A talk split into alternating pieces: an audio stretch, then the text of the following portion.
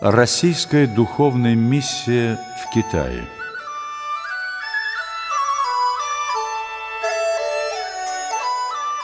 Впервые русские люди появляются в пределах Китая в XIII веке, но эти контакты были эпизодическими. Более частыми они становятся только с середины XVII столетия. Тогда же возникают и первый конфликт. Русская пограничная крепость Албазин по повелению китайского императора была захвачена его войсками. Защищавший крепость казачий гарнизон проявил чудеса храбрости и мужества, но не смог противостоять многочисленной китайской армии. Оставшиеся в живых вместе с соборным священником Максимом были уведены в китайский плен. Со времени поселения русских пленников в Пекине и начинаются активные дипломатические и торговые отношения между двумя государствами. Император Китая принял пленных казаков милостиво. Слухи об их храбрости быстро достигли китайской столицы, и ему было лестно похвалиться перед народом такими отчаянными храбрецами император поселил их в Пекине и окружил заботой. Все они были причислены к потомственному военному сословию, которое по законам Китая стояло на втором месте после чиновничьего. Пленные казаки получили при этом все сословные льготы, казенные квартиры, жалования, бесплатное продовольствие, участки пахотных земель и место под кладбище.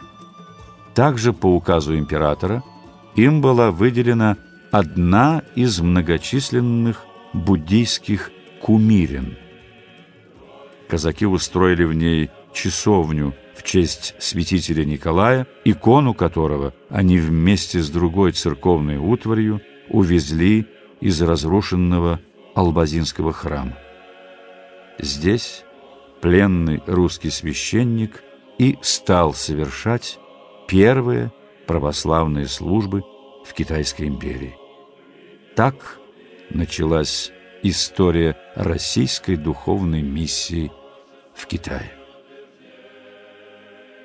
Тобольский митрополит Игнатий, утешая отца Максима, писал ему в письме «Радуюсь я тебе, ты хоть и сам в плену пребываешь, но с Божьей помощью пленяешь других познанием евангельской правды. Обязательно молись о пленившем тебя китайском императоре. Наставлял митрополит отца Максима. Чтобы Господь умножил лето живота его и даровал ему благородное чадо в наследие рода, избавил его от всякие скорби и открыл свет евангельского просвещения. Отец Максим скончался в 1711 году, а на следующий год Петром I была официально учреждена духовная миссия Русской Церкви. В столицу Поднебесной было отправлено восемь человек во главе с архимандритом Иларионом. Первая православная миссия из России была принята в Пекине с особенным почетом и вниманием.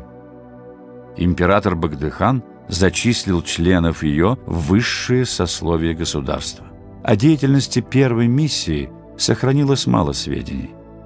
Известно, что благодаря строгой жизни и уставному богослужению насельников миссии она привлекла к русской церкви много местных жителей – обращал внимание на нее и сам император, ежемесячно посылая чиновника справиться о здоровье начальника миссии.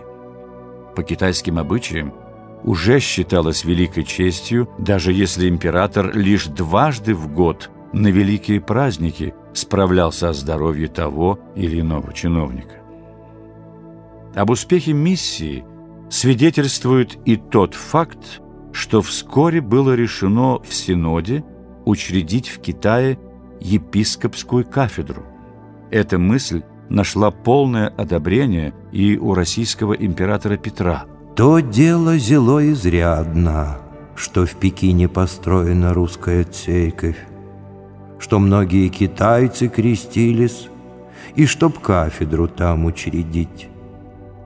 Только поступайте в том аккуратно, предупреждал Петр, дабы китайских начальников не привести в злобу, а также и иезуитов, которые там от многих времен гнездо свое имеют.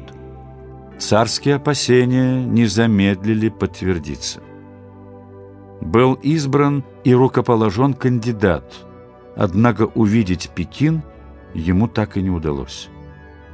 Представители западного христианства и иезуиты, которые появились в Пекине с середины XVI столетия, постарались затормозить действия китайского правительства в пользу православия. Этот католический орден, узнав о намерениях русской церкви и опасаясь встретить в лице православного епископа опасного соперника, настоятельно советовал китайским министрам не допускать нового русского епископа в Пекин. И китайцы послушались иезуитов. В течение переговоров с русскими не раз поднимался вопрос о прибытии в Пекин православного епископа.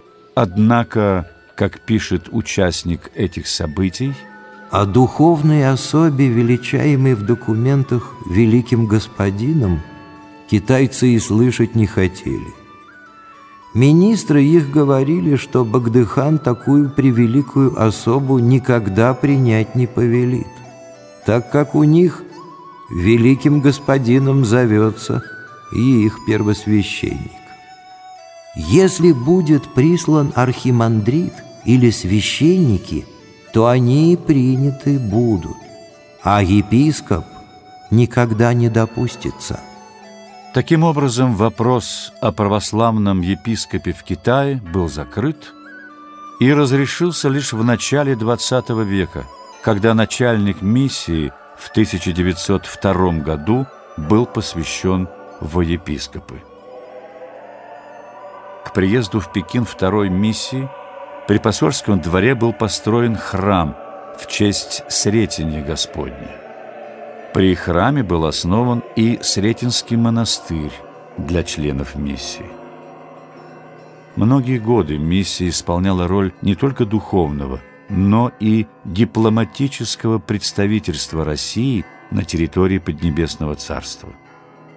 Члены миссии сумели на протяжении столетий сохранить православную веру среди потомков албазинских казаков, смешавшихся с местным населением, а также обратить в православие более 10 тысяч китайцев.